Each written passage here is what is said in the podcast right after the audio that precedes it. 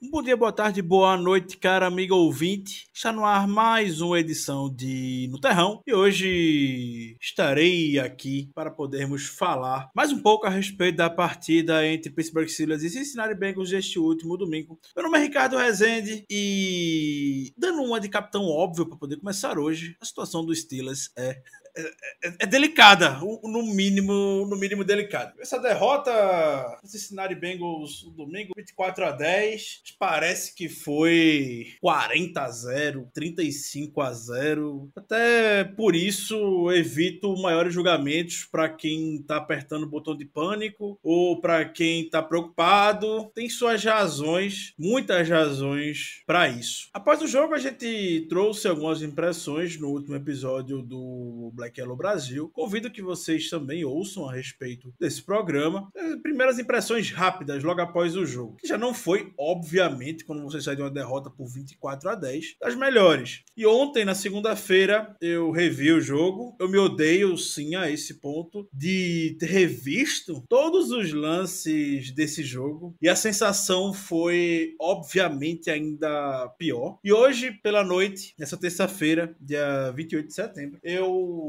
vi o All 22, aquela, aquele jogo com aquela câmera um pouco mais superior, mostra mais os detalhes táticos, execução de jogada, enfim, tem um, um ângulo melhor para poder ver alguns aspectos do jogo e foi feio. Foi feio, foi feio. Então, ontem eu compartilhei algumas questões no Twitter. Alguns amigos expressaram o desejo de poder ouvir também um pouco a respeito disso. Por que não trazer um pouco essa sessão descarga, eu diria, a respeito do Steelers? Não tem coisa que eu particularmente goste mais de fazer do que falar, do que ver o Pittsburgh Steelers. Eu diria que o momento é bastante pertinente para que estejamos aqui hoje. Vou vou, começar pela defesa, que o buraco do ataque é muito mais embaixo. A defesa foi, obviamente, muito mal no jogo. A gente só conseguiu uma pressão na partida toda. Obviamente, a ausência do TJ Watt, do Alex Highsmith, o Tyson Alualo, o Stephen Tuitt tá lá no injury reserve. Obviamente, não tem como não falar que são jogadores que fizeram falta. Mas, mas mesmo assim, a decisão tática, em alguns momentos na defesa, foi das melhores. Tudo bem, novamente, a gente não estava com o nosso poderio individual dos melhores, mas me revoltou bastante, me deixou bem chateado o fato de a gente ter visto o nosso melhor pass rusher, Melvin Ingram, caindo para cobertura e o Alex Kozora postou, foi coisa de 22% dos snaps contra, contra o Bengals. Você tem o seu melhor pass rusher caindo na cobertura. Isso, inclusive, aconteceu no touchdown lá do Tyler Boyd, no primeiro touchdown da equipe do Bengals, que o Melvin Ingram, inclusive, foi quem perdeu o tackle quando caiu para a cobertura. Isso puramente questão, questão tática mesmo. A gente sempre questiona o porquê tantos linebackers caindo para cobertura. E aí eu lembrei muito, vendo esse jogo do Bengals, da partida contra o Dallas Cowboys na temporada passada, que a gente usou demais a nossa base defense, a nossa defesa base, o tradicional 3-4. Nessa jogada a gente tava na, na formação base, ou seja, o, o Bengals estavam com três jogadores, três wide receivers abertos. Ou seja, se você teoricamente é o linebacker que está ali localizado, o linebacker está localizado no lado onde tem dois recebedores, alguém tem que ir lá dar conta desse recebedor que está um pouco mais para dentro. Assim a gente viu o Kellen Moore contra o, Cal o Cowboys ano passado, explorando muito o TJ Watt em cima, uh, o Sid Lamb em cima do TJ Watt. Não à toa, Sid Lamb fez o touchdown na temporada passada contra a gente. Num lance como esse, TJ Watt caiu para cobertura. Agora a gente volta a acontecer porque é muito fácil poder criar qualquer tipo de vantagem competitiva quando essa comissão técnica não está no dia inspirado. Infelizmente, isso vem acontecendo com mais frequência do que a gente espera Bengals foi lá muito fácil. Até Joe Burrow até poderia ter ousado um pouco mais, não sei, mas foi testado de toda maneira. O Melvin Ingram perdeu o teco, erro dele, claro, mas erro ainda maior de quem ousa botar o Melvin Ingram para cair para cobertura em qualquer momento do jogo, quando você está sem dois dos seus melhores pass rushers, que no caso era o TJ Watt e o Alex Highsmith. Do outro lado ficou o coitado do Jeremy Jones e o coitado do Derek Tuska. Dois jogadores de practice squad, bem dizendo. Inclusive hoje o Steelers dispensou o Jeremy Jones e, e promoveu o Derek Tussa para o roster principal, mas dos jogadores extremamente limitados, não se pode exigir muito ou pedir muito deles. Então isso foi um ponto que me deixou bastante chateado na, na partida da, da, da comissão técnica.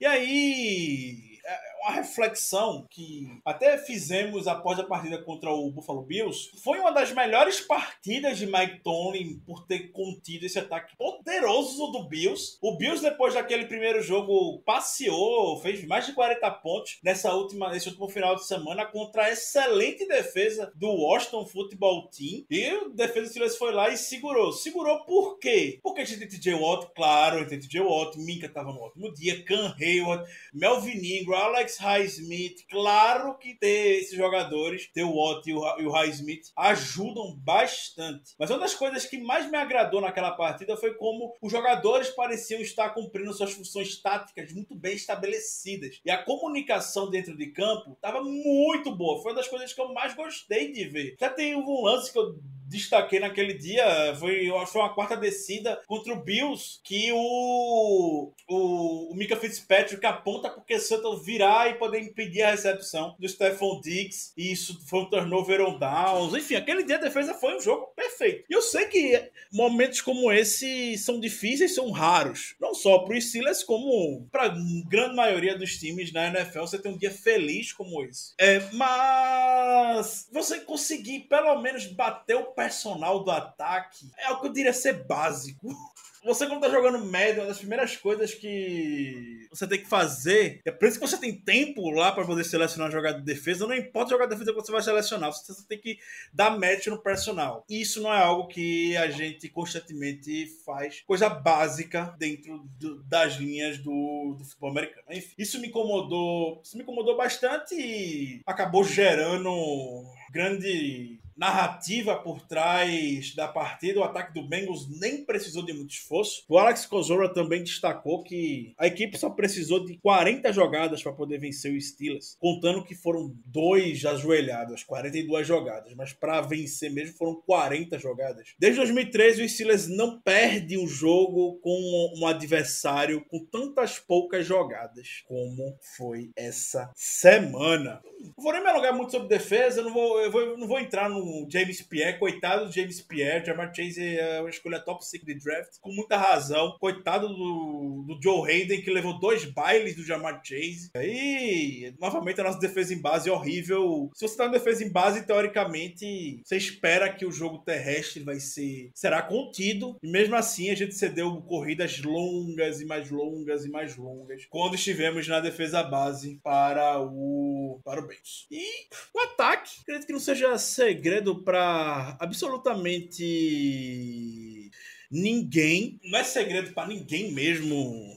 Isso. O ataque do Steelers. E dando. Começando mais uma de Capitão Óbvio é um dos três, se não pior ataque da NFL. Não mudou absolutamente nada, apesar de algumas brincadeiras que fizemos nas duas primeiras partidas, que parecia estar um pouco mais arrumado com o Matt Canada, parecia estar um pouco mais de grife. Até brincamos falando que se você botar um lacinho em cima do Chevette, o carro continua sendo um, um Chevette velho. E o lacinho contra o Bengals caiu, foi amassado, foi triturado, porque foi literalmente igual aos momentos, aos péssimos momentos de Randy Fitch na temporada passada, nas últimas temporadas, no comando do ataque do Steelers.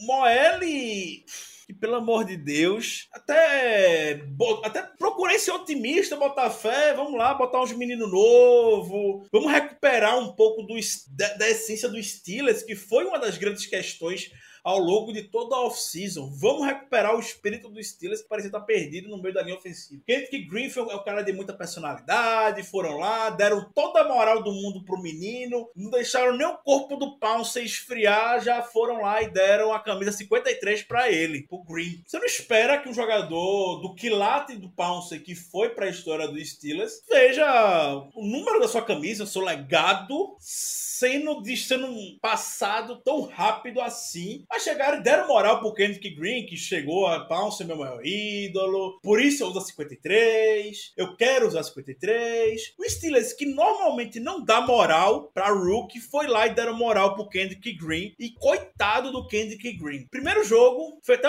foi, jogo foi até bom contra o Bills. Ele então, uma informação que saiu na ESPN, ele foi um dos centers que conseguiu vencer todos os duelos na primeira partida, mas as últimas duas foi uma desgraça. E essa contra o Bengals foi algo caótico, foi algo assim, sem condições mesmo. É difícil, claro, a gente fazer qualquer crítica, crucificar um rookie e, e, e tudo mais. É, é complicado. Por isso que eu fico com pena dele ter entrado quase nessa roubada. Tanta expectativa foi criada em cima em cima dele e ele você não tá aguentando a pressão, não tá aguentando o tranco. E se não tiver aguentando, ok, tudo bem, rookie, terão seus terão seus momentos, mas o Green não dá confiança e não dá condição nesse momento. Tem que dar uma chacoalhada. Hassenauer pode ser limitado e ruim o quanto for, que a gente já viu na temporada passada a experiência negativa de ter o Hassenauer. Acho que o Hassenauer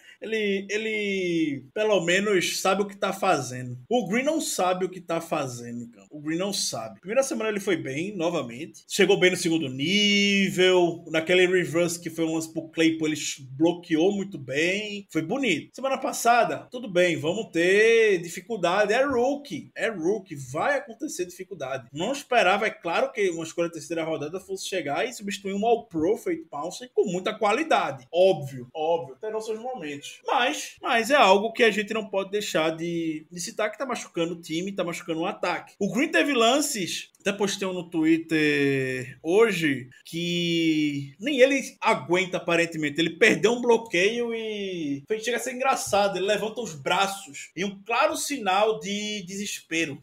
Não sei se desespero, é brincadeira, claro. Não sei qual sinal ele queria fazer levantando os braços assim. Até depois, esse lance foi pro foi pra câmera do foi lá pra cabine do Matt Cannon. E lá do Matt Cannon tem o Chris Morgan. O Chris Morgan é assistente técnico da linha ofensiva, né? Assistente técnico do Virgil Klein. E a cara do Chris Chris Morgan é a melhor expressão possível para um puta que pariu. Desculpem um palavrão. Mas a cara do Christian Morgan diz tudo. Ele balança a cabeça sem sinal de negatividade, abaixa a cabeça. Vê. O ataque naquele momento do jogo estava com um ótimo ritmo. Foi na campanha, se não me engano, até foi na campanha de touchdown que isso teve. Isso aconteceu. E foi a melhor campanha do dia, é claro. Terminou no único touchdown do dia, mas a gente saiu lá de trás. O ataque foi no huddle, conseguiu, conseguiu dar um pouco pouco de ritmo. E essa jogada, esse bloqueio perdido pelo Green, que causou um tackle em cima da linha de scrimmage no Najee Harris, parou o ritmo que a gente tava. Conseguimos recuperar depois, é claro, mas poderia ser um drive killer, enfim, o que seja, né? Poderia ter nos parado pelo momento que a gente que a gente viu. Já já o L? Não vou ficar, não é justo só falar do Kendrick Green. Eu esperava muito mais do Kevin Dodson, sendo muito sendo honesto. Advoguei muito pro, pro Kevin Dodson ter tido mais espaço na temporada passada. Kevin Dodson para mim deveria ter sido titular no lugar do Matt File. O Matt File deveria ter ido para a posição de right tackle, que é onde para mim ele joga melhor, apesar de que hoje no Chargers ele tá fazendo um tremendo sucesso como guarda. Mas temporada passada, Matt File como guarda, como right tackle no lugar do Shooks era uma opção muito melhor. E você ter o Kevin Dodson em campo, além do lado do Pounce e junto do De Castro no interior da OL.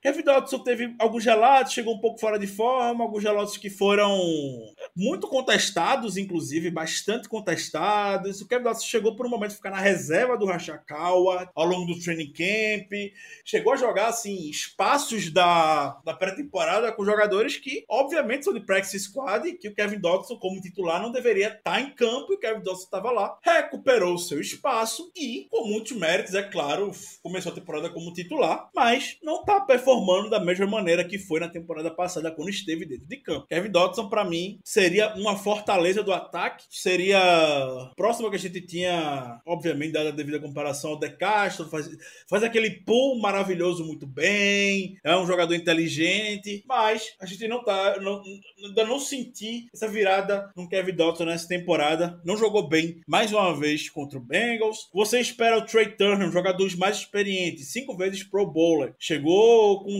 diante da nossa era, jogador mais experiente, chegou com um quilate aqui também e não tá jogando bem. Aí tem lá o Demur left tackle, coitado, sofreu na mão do Trey Hendrickson esse final de semana. Trey Hendrickson é o grande pass rush, uma contratação das melhores dessa última off-season por parte do Bengals, sim, de fato. Mas acho que o Demu hoje, nessa noite de terça-feira, ele deve estar com pesadelos com o Hendrickson no cangote dele o jogo todo. O Demu teve que fazer. Se a gente criticou muito contra o Bills, que toda jogada tinha alguém sendo segurado do Steelers, o Demu só conseguiu parar o Hendrickson segurando ele. O juiz poderia ter marcado falta em todo lance se quiser, porque usou aquela máxima. O juiz não vai, não vai marcar todos os holds no jogo se você segurar todas as jogadas. Nenhum juiz vai fazer isso. O Damon tava usando essa máxima. Sofreu bastante. O Shooks, Shooks, sempre jogador do futuro. Apesar disso, diria que o, que o Shooks foi. Não que seja uma coisa muito boa, mas comparado com os demais membros da OL, não foi dos piores. O Shooks não foi bem no primeiro jogo, mas nos últimos dois foi muito, mas muito ok. Então, se o Steelers tinha um plano para essa temporada e tem uma, uma proposta de que pior que temporada passada não vai ficar, parabéns, tá pior. E esse ataque não vai andar, não vai fazer absolutamente nada se não conseguir achar uma maneira de correr com a bola. É óbvio, isso, mais um momento, é um momento capitão óbvio. Isso aqui eu gosto de falar e o Bill Belichick fala muito sobre isso, como o futebol americano. É um esporte razoavelmente simples na sua, na sua teoria. Muitos problemas estão na sua cara. Hoje em dia, talvez a gente que quer ficar procurando muita razão para poder justificar alguma coisa. O problema do ataque do Steelers é extremamente óbvio. A falta de jogador de linha ofensiva. O time teve uma situação um pouco complicada nessa última off-season. Muitos jogadores saíram. O De Castro foi dispensado. O Villanueva não voltou. O Pounce se aposentou. Teve tudo isso. Tentaram se reforçar da maneira que deu. Tudo bem. Teve muita limitação de cap ao longo de toda a off-season. Tudo bem. A gente sabe disso. Mas são três jogos e eu acredito que a gente possa comentar, falar que tá bem na cara que até agora, que até então, isso, é, essa estratégia adotada no off-season não deu muito certo aqui para as bandas de Pittsburgh. Sendo justo também um pouco, sendo, sendo justos e injustos ao mesmo tempo, vai. Tanto com técnicos quanto com os quanto com os jogadores. Tem algumas chamadas que o Matt Canada vem tentando, vem tentando fazer e os jogadores não executam ela muito bem. Parece, jogador, parece ser jogadas promissoras. Você consegue sentir isso vendo o All, All 22 da equipe. Jogada de corrida mesmo, algum nome que seja não consegue sair bem. Então, esse lance do Kendrick Green muito marcante, porque claramente ele entra em desespero, porque sabe que foi ele que errou e impediu o avanço do Najee Harris. Jogadores cometendo faltas e mais faltas. Eu juro, juro, não me recordo um jogo da NFL onde os cinco jogadores da linha ofensiva tiveram a falta. Trey Turner, Shucks, Dan Moore, Kendrick Green e o Dodson tiveram faltas nesse jogo. Todos titulares. Não tem a menor condição. Não tem, não tem.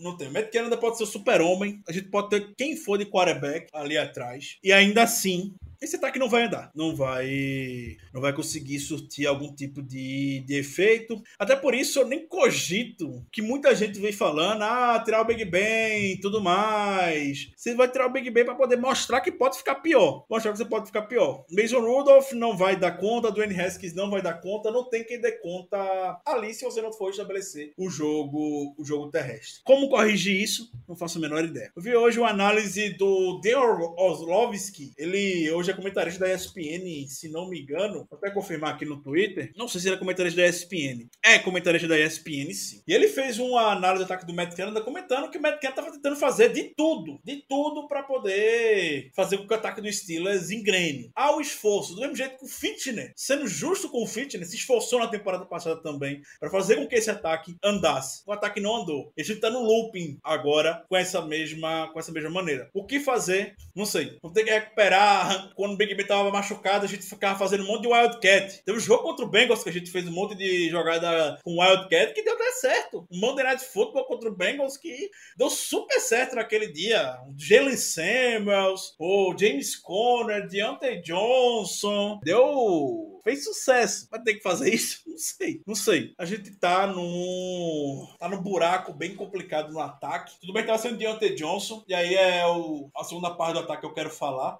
Deontay Johnson é o melhor wide receiver desse time. Pro momento que a gente vive hoje. Talvez se fosse algum outro momento, se tivesse um L talvez um pouco melhor, tivesse um Big Ben num momento melhor da sua carreira, nem pode pedir muito do Big Ben, 39 anos, jogando atrás dessa linha ofensiva complicada, não dá pra exigir muito, muito mais do Big Ben. Mas no momento que o time de Deontay Johnson é o melhor wide receiver, por quê? Porque ele não consegue separação. O Juju, ele é muito bom depois da recepção, quebra teco, é muito físico e tudo mais. O Claypool é aquele cara que faz aquelas recepções acrobáticas, com muitas recepções 50 50 que ele sobe e pega, faz jogadas lindas, maravilhosas, um playmaker. Por isso que eu digo que talvez se fosse outro momento, talvez o Claypool fosse o melhor wide receiver desse time. Mas o valor que o Deontay Johnson tem pro Big Ben hoje é grande. Deontay Johnson é o único, é, só ele consegue criar separação no curto espaço pro Big Ben se livrar da bola rapidamente. James Washington até conseguiu uma separação em cima do Eli Apple, sendo que o Big Ben foi lá e errou um passe que seria um touchdown de, de certeza.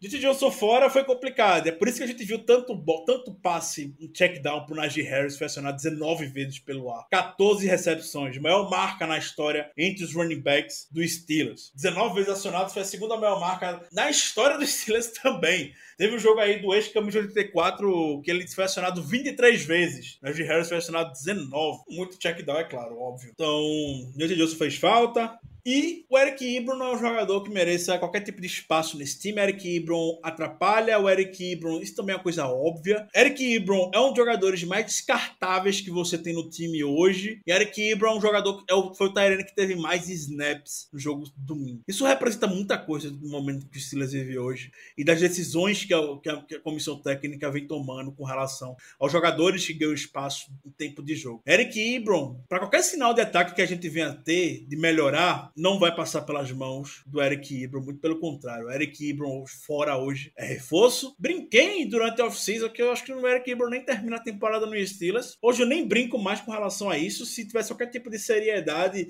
e tentativa de que tem que melhorar essa, essa unidade de ataque como um todo, isso daria muito mais espaço para o Pat Fremo poder receber. E o Zach Gentry, que teve muita participação, e esse é o grau de desespero que eu tô hoje de pedir snaps pro Zach Gentry. O Zach Gentry, de fato, quando você olha o jogo, vê o jogo, vê que ele tá bloqueando bem. Tá bloqueando bem. E ali você sair na 12 personnel é uma alternativa para esse ataque poder andar, desde que Eric Ibro não esteja em campo. Eric Ibro não é o primeiro Tyrene que tem que estar em campo. Eric Ibro não é o segundo Tyrene que tem que estar em campo. O Steelers não deve ficar forçando três Tyrenes em campo, porque o Eric Ibro não vai bloquear. Você quiser tirar o Eric Ibro e botar o Derek Watt, beleza, tudo bem. Mas não adianta pôr o Eric Ibram. Eric Ibram hoje é um jogador 100% dispensável para o Pittsburgh Steelers. E os Steelers insistem em pôr Eric Ibram com um número de mais snaps no ataque. Por fim, falar do Big Ben. Eu não vou entrar nessa onda banca, tem que botar o Big Ben no banco e tudo mais. Será que o Mason Rudolph seria melhor? O Dwayne Haskins seria melhor? Sei lá o quê? Ah, não vou entrar nisso. Peraí, tomar uma água. Ao vivo o programa, né? Ao vivo não, né? Mas sem edição, como vocês estão acostumados com o Terra. Mas eu acredito que o Big Ben. E eu vou usar coisas que a gente ouvia muito quando era criança, né? Eu, pelo menos, sempre ouvia. Estude, porque terá uma coisa que ladrão ou pessoa nenhuma do mundo vai poder roubar de você. Que é seu conhecimento, é o que você sabe. Big Ben tá velho, claro. Saiu uma, uma informação domingo do Jason Lockefeller falando: ah, executivo da NFL tô falando que o Big Ben tá velho. É claro, o Big Ben tem 39 anos. É claro que ele tá velho. Nem sempre Não adianta ficar querendo comparar com outros jogadores. Leia-se Tom Brady. Não adianta a gente comparar com esse Tom Brady, né? O Big Ben tá com 39 anos. Não adianta. Ele tá velho, claro. Mas, mas, ele pode estar tá mal tecnicamente. A mobilidade dele tá muito mais limitada, é claro. Braço tá muito mais descalibrado, claro. Tudo isso vem com a idade. Todos os quarterbacks passaram por isso. Mas é uma coisa que isso não vai, que não vai, ou não pode, ou a gente não espera que aconteça, é intelecto, talvez, de jogador, apresentar qualquer tipo de problema de intelecto, leitura de jogo e tudo mais. Novamente, reforçando a lembrança quando a gente é criança, quando o professor, quando o pai, a mãe da gente manda a gente estudar, porque fala que conhecimento a gente nunca vai perder. E a leitura pré-snap do Big Ben merece alguns pontos de questionamento, algumas decisões que ele vem tomando dentro de campo também merece questionamento. Aquela interceptação,